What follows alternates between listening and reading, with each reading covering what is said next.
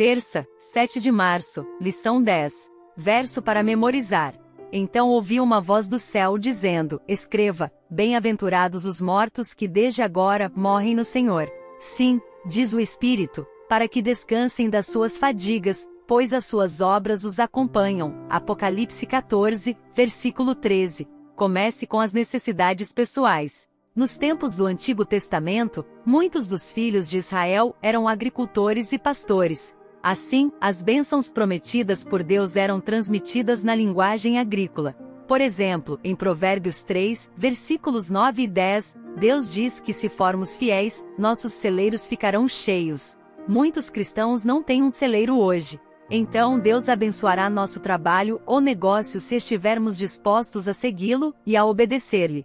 Ouça Provérbios 27, versículos 23 ao 27. Procura conhecer o estado das tuas ovelhas, põe o teu coração sobre o gado.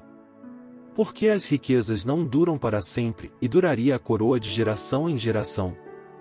Quando se mostrar a erva, e aparecerem os renovos, então, ajunta as ervas dos montes. Os cordeiros serão para te vestires, e os bodes, para o preço do campo. E haverá bastante leite de cabras para o teu sustento, para sustento da tua casa e para sustento das tuas criadas. Pergunta 3. Procure conhecer o estado das suas ovelhas e cuide dos seus rebanhos. Como aplicar essas palavras hoje? Por mais que a Bíblia alerte contra a opressão aos pobres, ou a respeito da ganância, as Escrituras não condenam a riqueza nem os esforços para adquiri-la, desde que isso não seja feito de forma desonesta ou por meio da opressão aos outros.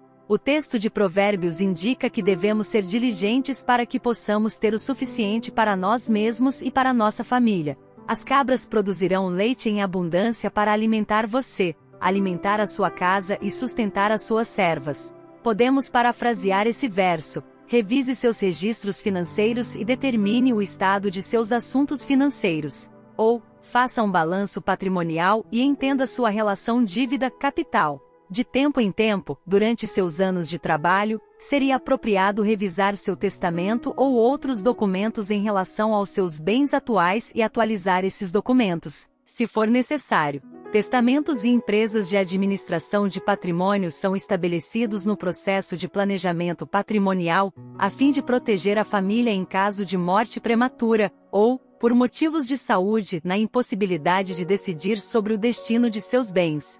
Planeje o que ocorrerá com suas posses quando elas não mais estiverem sob sua administração.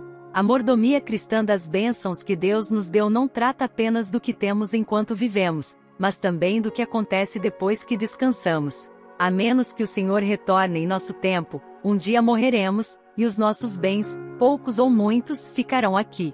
Portanto, cabe a nós tomar providências para que esses recursos sejam uma bênção para outros e um auxílio para a obra de Deus. As riquezas não duram para sempre. É importante pensar nesse conceito,